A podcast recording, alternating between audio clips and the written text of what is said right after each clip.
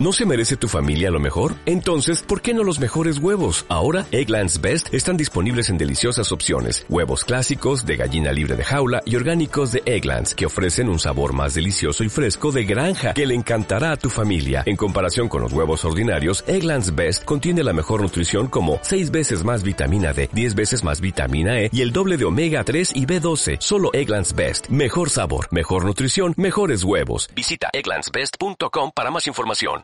We are made of emotions. We are all looking for emotions. One particular thing that Formula One can provide danger of getting hurt, danger of dying. Ya lo saben, si parpadean se lo van a perder. What are we doing? Racing or ping pong?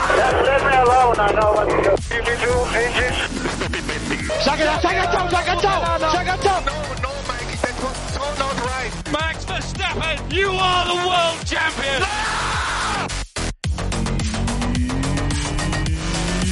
Yuba. Muy buenas a todos, bienvenidos a La Curva 08, un podcast hecho por aficionados de la Fórmula 1 para aficionados de la Fórmula 1. Otro fin de semana vibrante de este Mundial de 2022. Esta vez, como ya sabéis, Gran Premio de Italia, Circuito de Monza. Y cuando todos pensábamos que antes de la carrera había un equipo muy favorito, aparecieron alternativas, pero aquí da igual lo que pase, llueva, nieve, haga sol, eh, tormenta de arena, gana siempre el de siempre y como siempre. Max Verstappen, dueño y señor de este 2022, vuelta a la victoria de nuevo, imponiéndose en casa de Ferrari y con él en el podio Charles Leclerc, segundo, y George Russell, tercero. Cuarto terminó la carrera Carlos Sainz con una gran remontada que ya comentaremos más adelante. Quinto, el inglés Lewis Hamilton. Sexto, Sergio Pérez. Séptimo, Lando Norris. Y cerrando la zona de puntos, Pierre Gasly octavo a lomos del Alfa Tauri. Nick de Bryce, vaya debutante, ¿eh? vaya carrera que vimos del joven piloto de Williams, noveno. Y décimo, Guayuzu. Así que nada, una vez repasada la zona de puntos, doy la bienvenida, como siempre, a mis dos pilotos titulares. A un lado del box, nuestro abuelo Cebolleta. ¿Qué tal, Adri Castillo? Muy buenas, Eneco, eh, Perucho y a todos los oyentes. Eh, estamos aquí para hablar de, de este post de, de, Gran Premio de Italia, como, como tú has comentado. Y, y, nada, vamos a ver si, si le ponemos nosotros un poco más de chicha de lo que hubo en la pista, que creo que no lo vamos a tener muy difícil. No solo en la pista, sino también al final de la carrera, que también dio de qué hablar. Así que nada, voy rápidamente al otro lado del box, nuestro particular doctor Amor y hombre del yate, Perucho, ¿qué tal? ¿Qué tal? Muy buenas a todos. Eh, efectivamente, si, si, no hay jaleo en la pista, si no hay cosas que comentar, eh, ya estamos nosotros aquí para sacarle chicha al asunto y para, y para poner encima de la mesa pues cosas que, que nos vengan a la cabeza de forma aleatoria. Así que vamos para allá. Bueno, como ya habéis arrancado a comentar cositas y como siempre agradecer a todos los oyentes que nos están escuchando, os voy a pedir un titular a ambos antes de repasar cómo ha quedado el Mundial después de esta carrera en Monza. Bueno, pues si queréis empiezo yo y, me lanzo con mi titular. Siguiendo con los titulares, eh, hablando en italiano, no sé cuál es la traducción, pero bueno, il gatillazo me voy a quedar yo, ¿vale? Porque creo que que todos vimos una, una, una esperanzadora eh, parada de, de, ese, de, ese, coche en, Les, entre el ESMO 1 y el ESMO 2 con ese safety car y dijimos, bueno, pues igual este muermo de carrera porque también decimos las cosas buenas de la Fórmula 1, pero también decimos las malas. Eh, fue una carrera muy aburrida. Dijimos, wow, eh, safety car, todos juntos, neumáticos nuevos, eh, venga, vamos a rememorar un poco 2021 ese Abu Dhabi, a ver qué pasa, pero nada, eh, dirección de carrera quiso ser la protagonista y como en el fútbol eh, los árbitros tienen que no ser protagonistas y, y aquí lo han sido. Venga, voy yo. Eh, para mí, Will Power, campeón de la IndyCar, Víctor Martins, campeón de F3, Felipe Drugovic, campeón de Fórmula 2, Max Verstappen, campeón, atención, de Fórmula 1, porque en el próximo Gran Premio de, de Singapur ya tiene posibilidades matemáticas de ser bicampeón del mundo de Fórmula 1, Max Verstappen. Oye, Perucho, pero hay que ponerte el periódico bien grande para que entres el titular, ¿eh? bueno, pero si, pero si Adri se ha, se ha, tirado dos horas hablando y explicando su titular, pues pero déjame. Mi, mi, Mi titular son dos palabras, luego hay un, si entras dentro de la página 8 hay una columna que es la que yo escribo. pero... Nosotros hemos decidido hacer un formato podcast para poder explicarnos bien. Si no, hubiésemos elegido el formato escrito y nos hubiésemos hecho un periódico. No lo tenemos, así que vamos a aprovecharlo. bueno, pues mi titular eh, va un poco, evidentemente, con, con, el tema de Max, ¿no? Eh, el rey en Italia, o sea, es que no, no hay. Y, por no decir eh, el rey del mundo, porque ahora mismo, tal y como están las cosas, eh, me parece muy complicado, pues, que incluso alguien o se atreva siquiera a, decir que no es eh, el mejor piloto del mundo ahora mismo. Ahora sí, vamos a repasar rápidamente cómo queda este Mundial de 2022. Max Verstappen quinta victoria consecutiva, 335 puntos. Charles Leclerc, segundo, 219 puntos. Se destapa un poco, ¿no? Se arrima un poco o se destaca en esa pelea por el segundo puesto, que es lo único importante que queda ya a nivel de pilotos. Tercero, Sergio Pérez a 9 puntos del Monegasco. Cuarto, George Russell, 203 puntos, aguantando el tirón de Carlos Sainz, quinto con 187, sexto Lewis Hamilton, el inglés, 168 puntos, que siempre está ahí, acerca del podio, cerca de arriba, pero nunca termina de finiquitar la faena. Séptimo, Lando Norris, octavo Esteban Ocon con 66 puntos y cerrando la zona de puntos, el asturiano Fernando Alonso con 59 que ve cómo se termina su racha de 10 carreras consecutivas puntuando y décimo es Valtteri Bottas con 46 respecto al Mundial de Equipos Red Bull primerísimo una semana más 545 puntos 4 puntos extra que le coge a la escudería Ferrari, que se queda con 406 puntos. Al menos los italianos han conseguido poner algo de tierra de por medio con el equipo Mercedes, 371 puntos. Cuarto es Alpine con 125, quinto McLaren con 107, otra pelea que parece que la balanza va hacia los franceses. Sexto Alfa Romeo con 52, Haas 34 puntos, quinta carrera consecutiva sin puntuar para el equipo estadounidense. Octavo son Alfa Tauri con 33 y cerrando la zona de puntos, noveno Aston Martin con 20 y Williams, que suma dos puntitos más, seis gracias a la gran actuación, como hemos dicho antes, de Nick de Rice. Así que bueno, señores, repasada ya la zona de puntos, zona de mundial, vamos a meternos ahora sí a lo que fue el fin de semana, a esa clasificación del sábado que una vez más eh, tan atípica fue, ¿no? Porque con este tema de las sanciones y no sanciones, pues eh, yo lo que siempre digo, queda un poco como desvirtuado todo, ¿no? queda un poco desvirtuado todo y, no sé qué pensáis vosotros, pero yo me esperaba algo más de esa quali, ¿no? Con, tantos pilotos sancionados, esperaba pues un poquito más de esa batalla por los rebufos, esa batalla por ser el último coche en salir. Se me quedó un poquito descafeinada la quali. Si hablamos de, nombres personales, eh, pues bueno, Fernando Alonso que no pudo hacer vuelta en Q3. Eh, otra vez volvió a ganar a su compañero de equipo. Carlos Sainz que hizo una buena quali, aunque al final fue Leclerc el que hizo eh, la pole. Y bueno, y de todo esto sacamos, o por lo menos saco yo, dos conclusiones. Que los sábados tienen poca importancia este año, porque se ha visto que Leclerc ha hecho ocho poles, de las cuales solo creo que han sido dos las que han acabado en victoria. El resto las ha ganado Max Verstappen. Y la otra conclusión que saco es que ni la propia FIA conoce bien las normas, ¿no? O, la reglamentación en cuanto a esta política de penalizaciones, porque hubo un, pequeño follón, un pequeño lío con dónde salía cada piloto, incluso los propios pilotos bromeaban en Twitter sobre su salida en parrilla y, me quedo con eso, me quedo con, esas dos, con esos dos detalles. Y no solamente hubo el lío de la FIA con, con el tema de las sanciones, sino también hubo lío con el tema otra vez los track limits, los límites de pista. Eh, si visteis las comparaciones de una imagen que salió después del ESMO 2 eh, entre Fernando Alonso, al cual le borraron la vuelta y no pudo y no pudo completar su tiempo para la Q3 y Charles Leclerc no sé si fue para pasar a Q1 o para pasar a Q2 o a Q3 eh, coches que están en la misma posición visualmente se ve y, en el cual a Fernando Alonso sí que le quitan la vuelta y, no, le permite hacer un buen tiempo. Eh, por favor, señores de la FIA, si tenemos eh, circuitos de grava, no es necesario poner eh, detectores de, de, track limits que puedan llevar a error. Puedes poner un track limit si quieres después de Ascari, que no hay que no hay eh, grava, pero por favor, vamos a, vamos a ser congruentes con esto. No, o poner los pianos lo suficientemente pequeños como para que un coche completo no quepa en un piano.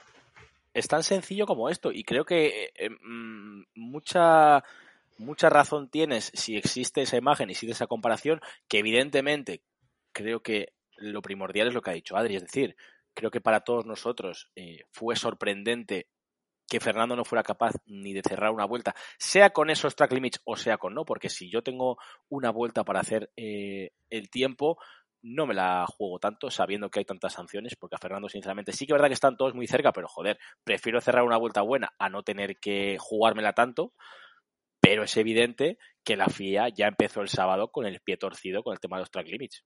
Sí, no, eh, comentar que, es eso, que la FIA al final, eh, el tema de limits quizás en Monza es el circuito en el que menos track limits tiene que haber o problemas con los track limits tiene que haber. De todas formas, a lo que ha dicho Perucho, eh, yo le respondo que eso es un sensor. Al final, la imagen puede parecer la misma, pero no ser la misma, porque ha sido tomada eh, una décima de segundo después. Y entiendes que el sensor final salta o no salta, no es por defender a Leclerc y no a Fernando, todo lo contrario. Simplemente eso es automático, o sea, no, no, es, no tiene nada que ver con la FIA.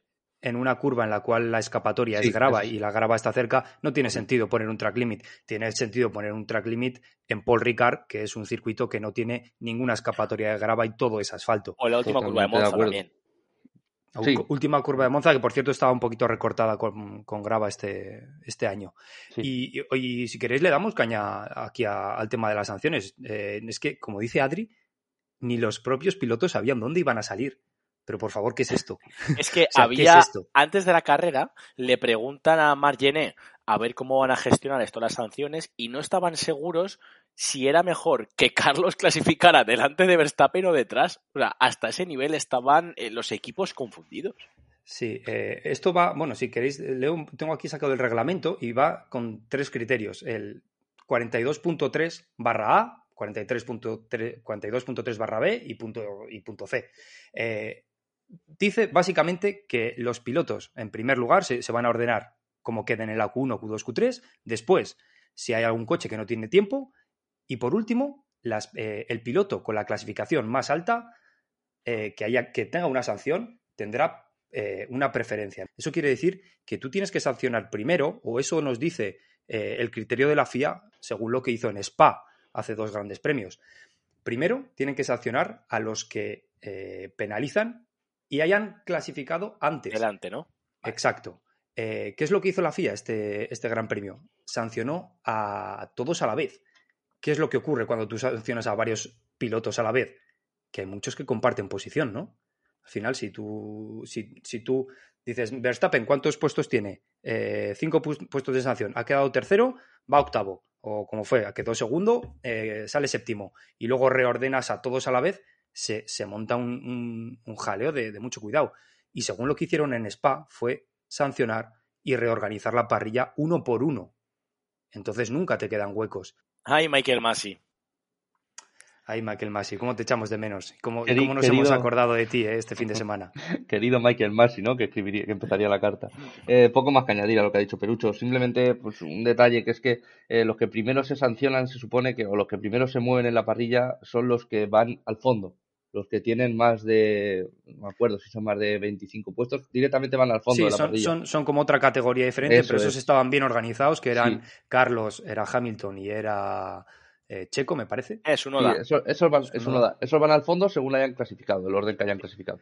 Y luego se van contabilizando lo que ha dicho Pelucho, desde detrás hacia adelante. Si hay un piloto en el décimo que tiene una sanción, pues primero se mueve a ese y luego se mueve a Verstappen, que es el segundo, pero...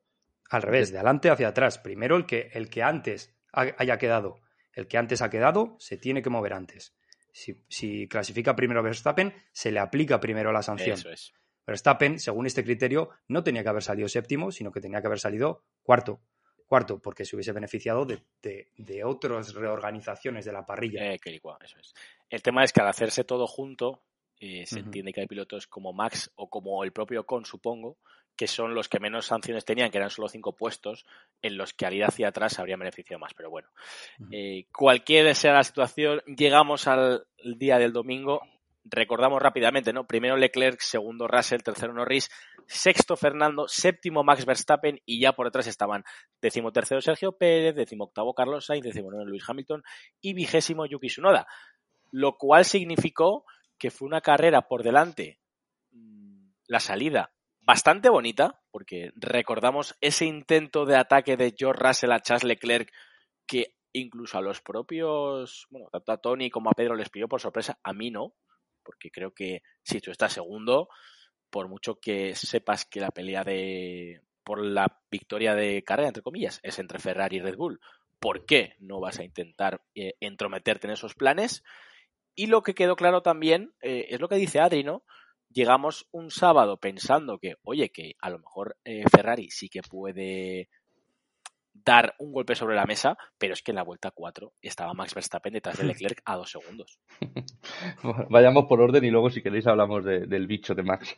respecto a la salida, vuelvo a reiterar lo que dije en, el previo y es salida limpia otra vez en un circuito con grava, en un circuito donde la primera curva, la variante retifilo, es absolutamente un embudo en el que los coches pasan de, de ir a 4 a prácticamente a pasar en paralelo ya van muy justos con esta anchura de los coches, lo que habla muy bien de la calidad de los pilotos, tanto de los buenos como de los malos, que también tienen su calidad. Y luego me sorprendió sobre todo la mala salida de Norris, que se queda clavado en, una larga recta que, hay tanta distancia hasta el primer punto de adelantamiento, eh, hasta el primer, la primera curva, perdón, pues se queda clavado, pierde pierde muchísimas posiciones. Entró el anti, el anti-stall, ¿no? Eso es, el, sí. el anticalado. Eh, llega a la posición incluso de Fernando, que salía décimo. Hay una pequeña pelea que luego acaba el británico por delante. Y respecto a lo que comentaba en eco de la sorpresa de los comentaristas a Russell, también tenía aquí anotado que, si algo ha demostrado Russell al final es ese inconformismo que, le, primero que le ha hecho llegar a, Mercedes y segundo que está haciendo que se esté comiendo a, Hamilton. Y, y, si algo ha demostrado es eso y que mira hacia adelante, nada de mirar hacia atrás y conservar la posición. Y además también eh, tenemos que tener en cuenta la configuración del coche de Verstappen. Eh, se ha hablado bastante este, estas últimas horas de, de, la configuración o el setup con eh, un exceso de carga en el, en el, Red Bull, tanto de Pérez como de Verstappen, sacrificando un poquito lo que era la quali, sabiendo que, iban, que Verstappen iba a tener que sancionar y, tratar mejor los neumáticos el, día del domingo. Y es que a Verstappen, vamos, yo creo que ya es que le da igual salir décimo, ah, séptimo, ah, cuarto, eh, con esa ventaja de motor que tenían, podían jugar con el ala, con el ala trasera poniendo más carga aerodinámica, pero es que aunque no lo hubiesen hecho, es que hubiesen ganado igualmente. Y sorprendidos, ¿no? También, joder, con Ferrari, que, que, bien iba el Ferrari. No solo de Charles Leclerc, sino de Carlos Sainz, motor nuevo, vuelta 14 saliendo octavo y ya estaba cuarto. Ya estaba cuarto, Carlos. Sí, la lo que habéis dicho por partes, el tema de Carlos, que es lo último que has comentado, la diferencia está en lo que le costó adelantar a Luis Hamilton, que sí que es verdad que luego Carlos quedó cuarto y Hamilton quinto, vale, perfecta, genial, pero la rapidez con la que Carlos y la facilidad y la agresividad con la que el madrileño avanzaba puestos, que era, llegaba el típico trenecito que llevaban ya como cinco o seis vueltas juntos, él nada, martillo pilón, llegaba primero pasaba, segundo pasaba, tercero pasaba, una facilidad espectacular. Tema de Max Verstappen y de Red Bull, eh, muy inteligentes con la configuración del coche, sabiendo que su motor ya es suficientemente potente como para no tener que sacrificar, digamos, el setup para ese segundo sector tan revirado. Y es que igualmente, como el DRS al final no es tan importante como otros circuitos, como ya comentaron bien en cabina, pues eh, no tuvo excesivos problemas Mad Max en adelantar y rápidamente en ponerse, digamos, en pelea directa con, con Charles Leclerc. Y lo que os quería comentar es, eh, una vez que estamos en situación de carrera, eh, situación estable, Charles Leclerc neumático blando, Max Verstappen neumático blando, vuelta, no recuerdo exactamente la vuelta, vuelta 12 eh, Virtual Safety Car por el tema de, no recuerdo, era de Sebastian Vettel. Charles Leclerc entra, entra a boxes. Mm, raro que. ¿Os parece raro, no, no la entrada, sino que una vez que entras, no metas el duro y metas el medio? Yo, a mí me gustaría ahora, bueno, eh, echarle un, capote a Leclerc y a Ferrari porque tengo que decir que es muy difícil tomar las decisiones cuando vas liderando la carrera y sale una situación como esta. Un safety car muy, muy, muy temprano, tienes que tomar la decisión. Y yo creo que hubiesen tomado la decisión que hubiesen tomado de entrar o no entrar, Max Verstappen hubiese hecho todo lo contrario Así que yo creo que estaban vendidos, estaban vendidos. Eh, con lo respecto a lo que tú dices, meter el duro, pues puede ser, no lo sé. Mm, eran muchísimas vueltas. Eran, era vuelta 12 y tenían que llegar a la 53. 39, se sí. se me antojan muchísimas, pero bueno, hemos visto cosas muy complicadas también. ¿eh? Eh, era una posibilidad. La realidad es que Charles Leclerc fue el único piloto, quitando a, a Chico Pérez por el problema que tuvo de refrigeración de frenos, que fue a estrategia de dos paradas. Fue el único de toda la parrilla, ¿eh? nadie más. Eh, respondo yo un poquito, Neko. Eh, poner, cuanto poner el duro, poner el medio. Ferrari eh, se ha caracterizado este año por ser el, el coche que más desgasta las, las, ruedas junto a alguna, alguna claro. carrera concreta de Alpine.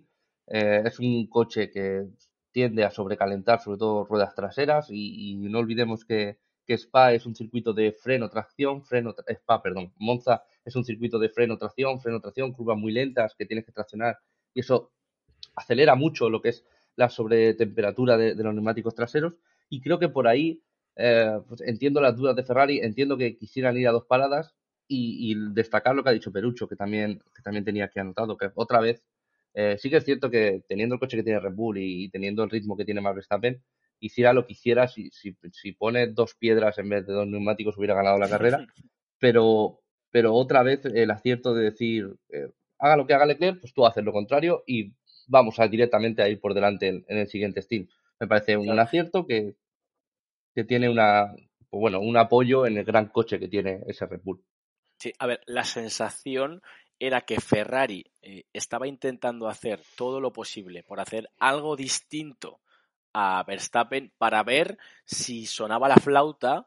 Entonces, yo por eso lo pensé, digo, joder, es que si metes el medio estás prácticamente condenado y, más con lo que ha dicho Adri, ¿no? Con el tema del desgaste que se ha caracterizado este año de neumáticos de Ferrari, de hacer dos paradas. Entonces, Verstappen tenía la carrera bastante controlada en ese sentido porque luego a la postre también, centrándonos solo en la batalla entre ellos dos, pudo hacer eh, una parada gratis eh, sea por el safety car o no. Es decir, que aunque después Verstappen, o sea, aunque, perdón, que después Leclerc metió el neumático blando, no era más rápido que Verstappen. Y es un poco mmm, lo, lo, raro, ¿no? Que si metes el neumático duro, al menos ellos tienen, entre comillas, ese, ese miedo de, joder, tendrá los huevos de ir hasta el final, porque con el medio sabían al 100% que no llegaban. Sí, al final es un, es un tira y afloja entre Ferrari y Red Bull y, y, claro, Red Bull siempre tiene las de ganar y Ferrari tiene que inventarse algo para intentar ganar. Claro. Ellos, claro, es lo que tú dices, sabían en ese momento que Verstappen estaba detrás, sabía que tarde o temprano les iba a acabar adelantando y ese virtual safety car lo vieron como una oportunidad de intentar sorprenderlos, pero claro, eh, al final Red Bull tiene muchas carreras, muchos campeonatos y no les sorprendes, y menos Ferrari, que tiende los, a equivocarse. Los bichos son los bichos, ¿no? y gracias que, que, tanto Leclerc como Verstappen iban a mucha distancia de, de, George Russell, porque esto en otro circuito o en otro, en otro momento de la temporada le podía haber costado a Leclerc no solo la, la segunda posición de, de, la carrera, sino un podio o, o, o algo más. Bueno, eh, dejando un poco de lado la batalla por lo que fue la victoria y, bueno, obviando que una vez más George Russell tuvo una, una carrera, digamos, tranquila, aunque esto es como siempre, muchas veces no se hace ruido, pero el tercer puesto ahí está. Eh, al principio de la carrera tuvimos una batalla muy bonita en zona media con Ricciardo, Gasly, Norris, Nick de Bryce, que estaba con el neumático blando aguantando Fernando. dentro de ese grupo, Fernando Alonso. Entonces, ¿no recuerdo un poco todo esto y, digamos, llevándolo al lado bueno, ¿no? A típicas carreras de GP2 que están todos los coches muy, muy juntos, que el segundo no es capaz de pasar al primero. Creo que era Gasly, no podía pasar a Ricciardo y estaban todos ahí en trenecito, como esperando como eh, un lobo agazapado, ¿no? A ver si alguno se salía del rebaño para meterle el coche.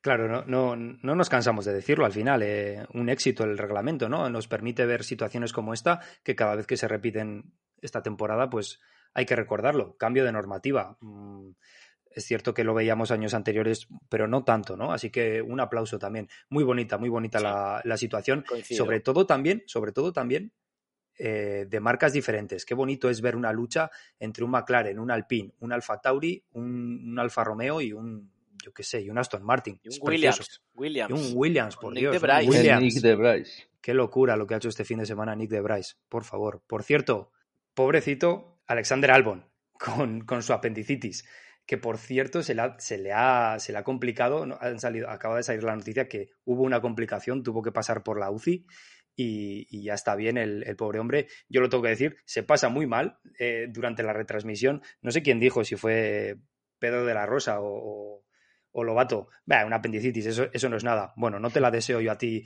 eh, una, apendicitis, que yo me, yo me tiré tres semanas en el hospital.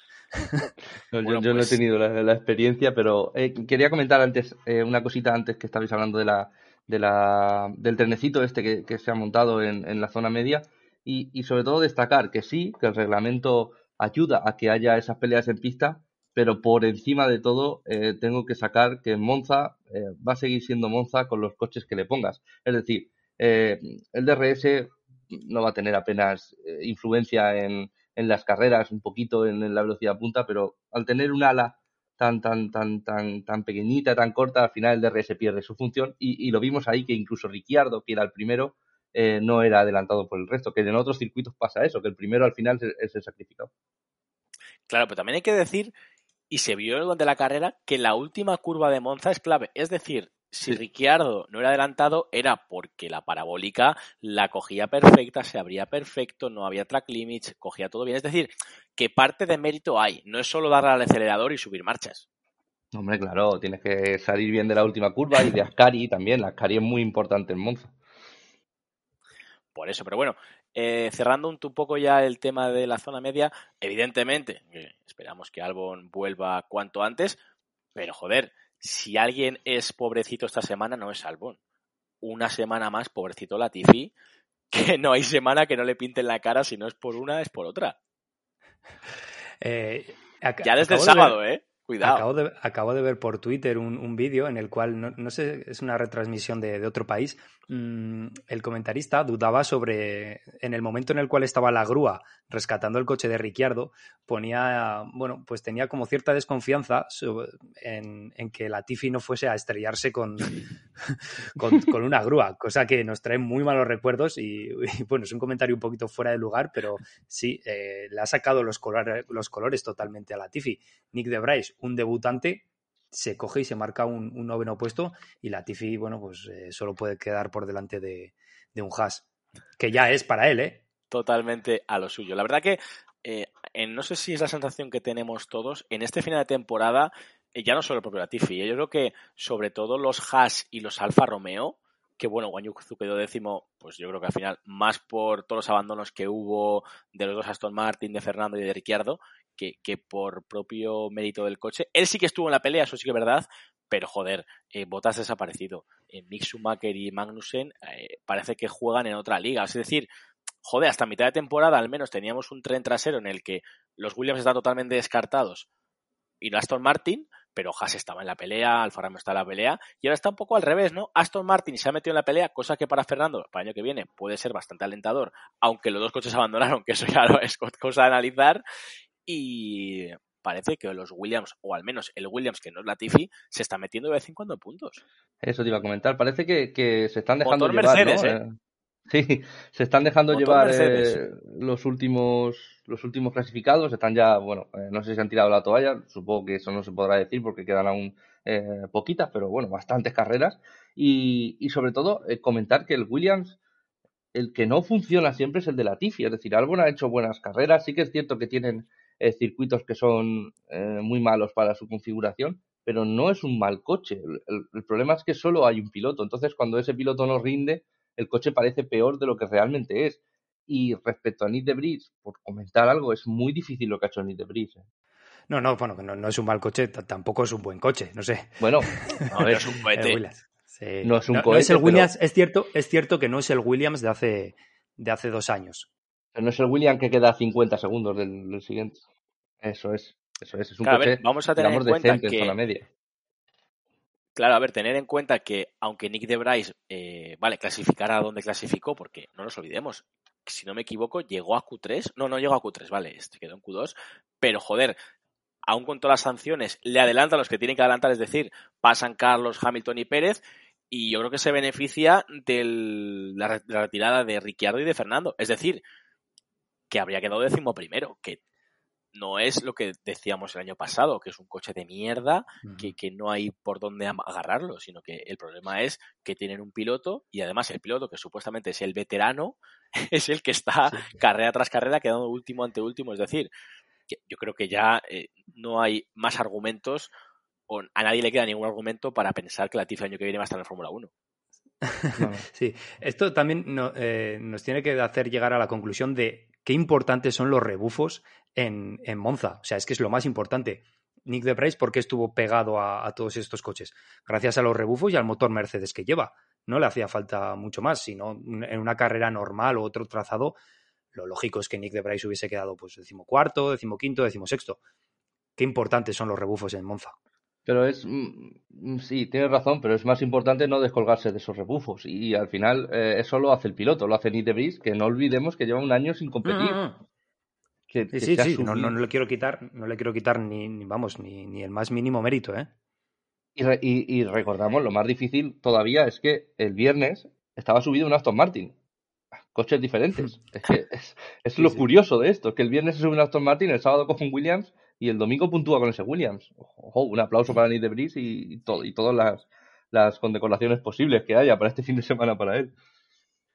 Además que antes de la carrera Pedro Martínez de la Rosa eh, hizo un ejemplo muy, muy claro, ¿no? Que es como, no sé si fue un ejemplo que le ha tocado a él vivir o no, pero que, claro, eh, creo que recuerdo que contó una anécdota que, imagínate subirte a un coche por primera vez en un circuito que no has probado, con un coche que no has probado y, con la presión de decir, joder, quiero hacerlo bien la primera carrera, no por la presión de puntuar o no puntuar, porque el equipo te lo va a exigir, no te va a exigir nada, pero joder, era una ventana de oportunidad para Nick de Bryce de mostrarse al mundo y evidentemente no quiso hacerlo mal. Y, da gracias a Dios, yo creo que al final el chaval se lo ha currado, y lo ha hecho genial.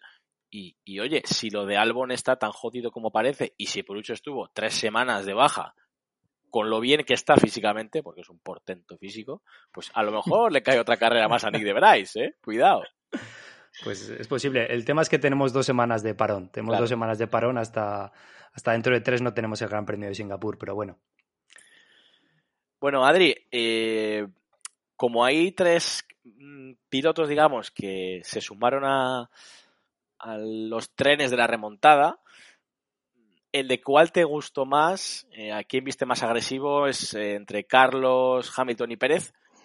Creo que hay un claro ganador, ¿no? Bueno, yo es que el, Carlos, o sea, la remontada a la carrera que hizo Carlos, sobre todo, eh, más que la remontada a largo plazo, que me gustó Carlos porque lo hizo todo eh, rápido, ¿no? Lo hizo todo en las primeras vueltas, quería estar delante eh, como sea, y yo, incluso, si no llegase por, por el Virtual Safety Car este que salió, pues igual lo hubiera optado por, por intentar llegar al podio, tenía un buen ritmo y, parece que a Ferrari le vino todo mal con el Virtual, con el safety al final. Pero bueno, eh, me quedo sin dudas a la pregunta de, que me has hecho, me quedo con Carlos. Hamilton también, porque Hamilton llegó.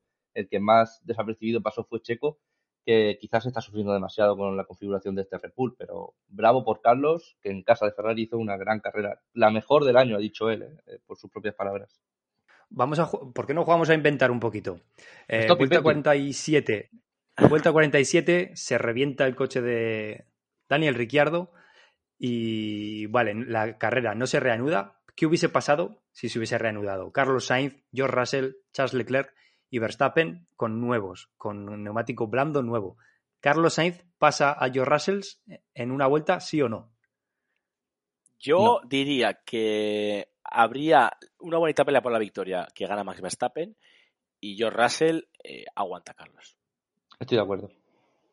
Estoy de acuerdo porque, primero, no había DRS. Pasa a Leclerc. Y segundo, Russell tercero, para mí. Bueno, pues aprovechando que ha sacado el tema del safety car final de Ricciardo, vamos a aprovechar para seguir metiendo palos a la FIA. Y no sé si eh, vuestra sensación es que fue lentitud de los operarios, lentitud de la FIA a la hora de tomar decisiones, ¿Qué, sensación se os quedó después de la carrera? Es decir, ¿a quién podemos tirar la culpa? Porque, coño, sí que es verdad que hay una reglamentación que seguir, que es lo que bien dijo Toto, ¿no? Al menos es algo que el año pasado no se hizo la última carrera, se hizo hoy en Monza, se ha hecho, pero es evidente que algo sigue fallando en el reglamento. O en algún lado. Es, muy difícil de, tomar decisiones. Eh, tan rápidas, ¿no? Lo que, la conclusión a la que yo llego, y, sí que me gustaría hacer hincapié en ello, es la, bueno, que en la Fórmula 1 hemos tenido que aprender que las grúas dentro de la pista eh, no es lo más seguro. Hace unos años ya vivimos una desgracia que se nos llevó a un, a un piloto espectacular. Y, yo creo que el, debate no es si se tenía que haber relanzado antes o después, es tiene que ser bandera roja en cuanto se ve que una grúa eh, tiene que entrar a, la pista. Ahí yo creo que el debate es ese, ¿no? ¿no? No, sé cómo lo veis vosotros. Yo creo que sí, yo creo que tuvo que ser bandera roja. Entiendo también, entiendo también que, que es una decisión muy difícil tomar en ese momento y viendo que, ese coche eh, no podía salir por sí solo porque el problema fue que los stewards no pudieron poner en punto muerto el coche de Daniel Ricciardo para sacarlo por la escapatoria en la que la había dejado. Sí, para mí eh, dos problemas claro. Primero, em, lo que tarda la FIA en tomar la decisión de sacar el safety car, de la FIA, la dirección de carrera, en tomar la decisión de sacar el safety car. Estuvimos casi una vuelta entera eh, con los, incluso los mecánicos se prepararon para hacer un cambio de ruedas porque se veía claro que era un safety car y no lo sacaron. Eso, pues sí, palito ahí a dirección de carrera. Eh, estoy de acuerdo con Perucho en cuanto a la grúa. Y, bueno, decir en función de. Em, para, bueno, para lanzar un capote a los comisarios, es una zona muy complicada porque cuando un coche se queda en el interior de, la, de las curvas, en el interior de la trazada, eh, bueno, no hay esa, escapatoria de grava para actuar, ya sea con grúa, no con entrar con la grúa, sino esas grúas gigantes que hay en los circuitos y, creo que es una, situación muy complicada que los comisarios no supieron actuar bien, pero que dirección de carrera tampoco estuvo, digamos, eh, avispada o rápida para actuar con ese safety o con esa bandera roja posible que podían haber sacado. Yo creo que no es cosa de criticar a la FIA eh, porque hay un reglamento que hay que seguir y creo que esta vez se hizo. ¿Que se hizo lento el tema? Vale. ¿No os parece lo más lógico? Y yo creo que lo más rápido, que es que si en las últimas, digamos, 10 vueltas hay que sacar un safety car, sea por lo que sea, en vez del safety car se sustituye automáticamente por una bandera roja y nos quitamos problemas? No lo sé, yo creo que cada situación es, hay, que, hay que evaluarla de, forma individual y, no sé si eso sería solución. Poner te cargas todos los problemas. ¿eh? Ya, ya. Fíjate también lo que pasó en la Fórmula 3. Eh, hubo bandera roja y, no se sabía si, si eh, Víctor Martins iba a ser campeón del mundo con la sanción de 5 segundos que le pusieron. Al final, yo creo que es parte de, es parte de este deporte. Sí, hay que, hay que tomar una, una solución o sistematizarlo, pero es que no se me ocurre cómo. Pero bandera roja sin posibilidad de cambiar neumáticos. ¿eh? No la típica bandera roja esta de ahora cada uno pone el compuesto que quiera. No. Bandera roja Bandera roja como un safety car y, todos, y todos reagrupados. No, sí, se relanza la carrera detrás, detrás, del safety. No hay salida para mí porque sería injusto, pero todos con el neumático que tenían puesto eh, antes de la bandera roja. ¿Que es mala suerte que te ibas con el neumático 40 vueltas y otro 10? Pues vale, es mala suerte, pero creo que es una manera de automatizar y de intentar que sea todo lo más justo posible. Yo creo que al final es difícil, pero al menos vemos final de carrera. No terminar detrás de un safety car lo, la principal prioridad tiene que ser el espectáculo y es lo que nos privaron eh, con esas decisiones. En cuanto a lo que tú comentas, Eco, es muy complicado de, actuar así porque tienes que cambiar muchísimas cosas de reglamento, como las actuaciones en bandera roja, las, las resalidas, las safety vale. Es una solución que puede venir bien, pero no creo que sea una solución que, puedan eh, implementar a corto plazo porque el reglamento es tan amplio en, ese sentido de la seguridad que no creo que lo puedan hacer.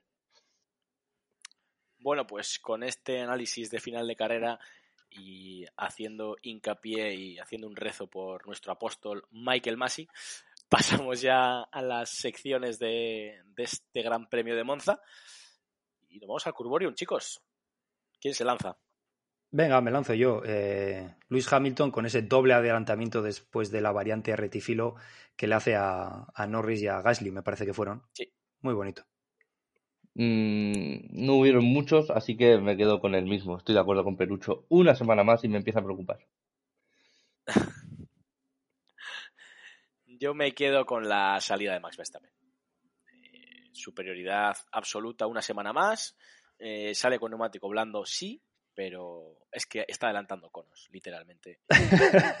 es que me recuerda mucho a cuando vas a sacarte el carnet de conducir y haces las primeras pruebas estas en un circuitito ahí más, más con la moto que con el coche, ¿eh? Y te dice, venga, zigzaguea un poco por ahí. Pues yo, yo es que veo la carrera de Max Verstappen en la salida y es que es absolutamente lo mismo. Pero bueno. Señores, eh, la niña de la curva, ¿para quién va esta semana? Para dirección de carrera. A la... Yo sí, yo le meto el palo a dirección de carrera.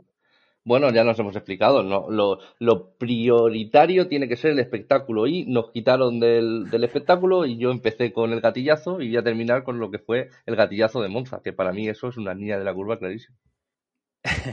para mí, eh, niña de la curva, a pesar de, bueno, a pesar de la fiesta que se monta en Monza, como vimos el podio, el ambientazo que había, que es impresionante con todos los tifosi todos vestidos de rojo, los escudos enormes de Ferrari. Mi niña de la curva es un pequeño tirón de orejas eh, a esos abucheos de algún sector de los, de los tifosi a Max Verstappen durante la ceremonia del podio. No me gustó escuchar, escuchar esos abucheos a, a un hombre que lo está haciendo tan bien y sobre todo también tan limpio y de una forma tan, bueno, pues tan, como lo está haciendo Max Verstappen. no, no, me gustaron los abucheos. ¿No crees que los abucheos van más para la FIA que para el propio Verstappen o para Ferrari? Porque se, ha especulado un poco de todo, ¿eh? Sí, ya lo he leído, pero no me lo creo. Eh, fue salir Verstappen y eh, empezar a buchear. Yo me lo esperaba, de hecho lo, lo, lo, estaba viendo, digo, ahora vienen los abucheos, efectivamente, no me gustaron. Pues mi niña de la curva esta semana va para el equipo Alpine, el equipo de Fernando que primero no supo leer bien la carrera en el momento de dar la estrategia correcta a Esteban Ocon, que, siempre estuvo bloqueado o sin ritmo. Y bueno, eh, más allá del problema de Fernando con la unidad de, energía, creo que tuvo, que tuvieron que retirar el coche, la poca información que, que le estaban dando al propio Fernando en pistas, que él, mucho, no sé si esto habéis, escuchado radios, pero es que hay una desinformación en el equipo brutal. O sea, es que decir, eh, hay un momento en la carrera en el que está él metido en el trenecito y quieren, intentan hacer algo diferente y es que parece que su ingeniero de pista ni le responde el hijo de puta. Entonces, hay detalles que no me están gustando del equipo Alpine. Esperemos que de aquí a final de año la cosa cambie.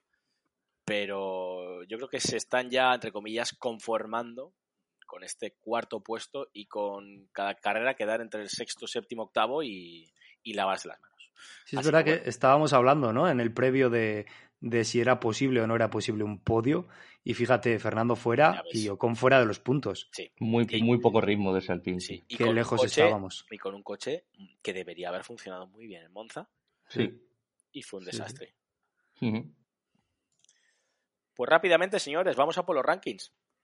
Pues mi suspenso era por, eh, por ir eh, poniéndome de acuerdo con todos vosotros. con Ya lo he hecho con Perucho, pues ahora lo hago con Eneco. Mi suspenso para Alpine, por lo que hemos comentado un ritmo muy pobre. Eh, tenía que haber hecho podio, nah, podio no sé, pero cuarto, quinto, sexto podría haber quedado. Él puede mejorar, se lo voy a dar a Checo porque lleva unas carreras muy, muy, muy malas, eh, fuera de ritmo y que no le viene bien ese Red Bull, pero tendría que adaptarse, es un gran piloto. El notable se lo voy a dar a Carlos por la remontada que hace, por la agresividad, por estar en Monza y, y no bajar los brazos. Y mi sobresaliente, claro, dejando a un lado a Max Verstappen, que es otra categoría, para mí es para Nick Debris por debutar, por llevar el viernes un coche, el sábado otro y terminar en puntos. Pues efectivamente coincidimos bastante, Adri, eh, sobresaliente sin ningún tipo de duda Nick de Bryce por este fin de semana completo que ha hecho desde los libres hasta, hasta el día del domingo. Notable, compartido se lo doy a Carlos Sainz y a Max Verstappen por, por las dos remontadas que han hecho. Eh, el aprobado, justito, se lo doy a, bueno, el aprobado bien, se lo doy a Russell y a Mercedes porque han hecho lo que tenían que hacer, han cumplido. Russell ese, ese podio y, Hamilton esa, esa remontada. Y el suspenso se lo quiero dar también a. Se lo quiero dar a Magnussen, último, detrás de Latifi. Hace que no coge puntos desde el Gran Premio de Austria. Eh, es lo que comentaba un poco también Eco antes. A ver si despiertan estos has. Los Haas fue gracioso porque fue salir en rueda de prensa a decir queremos intentar ganar al pin y, salir para abajo, vamos. Como, vamos, por un, por un terraplén. Pero bueno, eh, voy con las notas. El suspenso, eh, Aston Martin. Dos coches en pista, dos abandonos. Creo que es algo imperdonable. Y más con el motor Mercedes, que yo creo que este año al final se ha demostrado que el motor Mercedes es el motor bueno, sobre todo a nivel de fiabilidad entonces hay algo ahí que no carbura. Él puede mejorar eh, Valtteri Bottas, creo que un poco eh, lo que está diciendo mismo que Magnussen, ¿no? Eh, muy de empezar muy bien el año y terminar todo frotándose las pelotas eh, en bicicleta, acompañando a tu novia al Tour de Francia y tu puta madre. Me parece fantástico. A nivel de marketing Twitter está muy gracioso, pero en la pista se acabó la magia. El notable esta semana, me apetece dársela al equipo McLaren. Y explico. Eh, ambos creo que están pasando un año muy malo. y Ricciardo, si no es por ese abandono, habría terminado probablemente delante de Lando Norris cosa que, joder, eh, en el año, digamos, de, entre comillas, despedida de McLaren, sabiendo lo duro que está siendo el año para Daniel y siempre que le damos unos palos de la leche, pues mira, una carrera buena que hace, pues oye, que menos que a ver si saca un poco la cabeza de, la cueva, como dice, y bueno, evidentemente, el excelente, yo creo que se lo daríamos a Max Verstappen, pero por corazón y por amor a, a las, a las nuevas juventudes, a, esa nueva onda. Nick de Bryce, noveno puesto en Williams, pintándole la cara una vez más al amigo Latifi. Poco más que decir.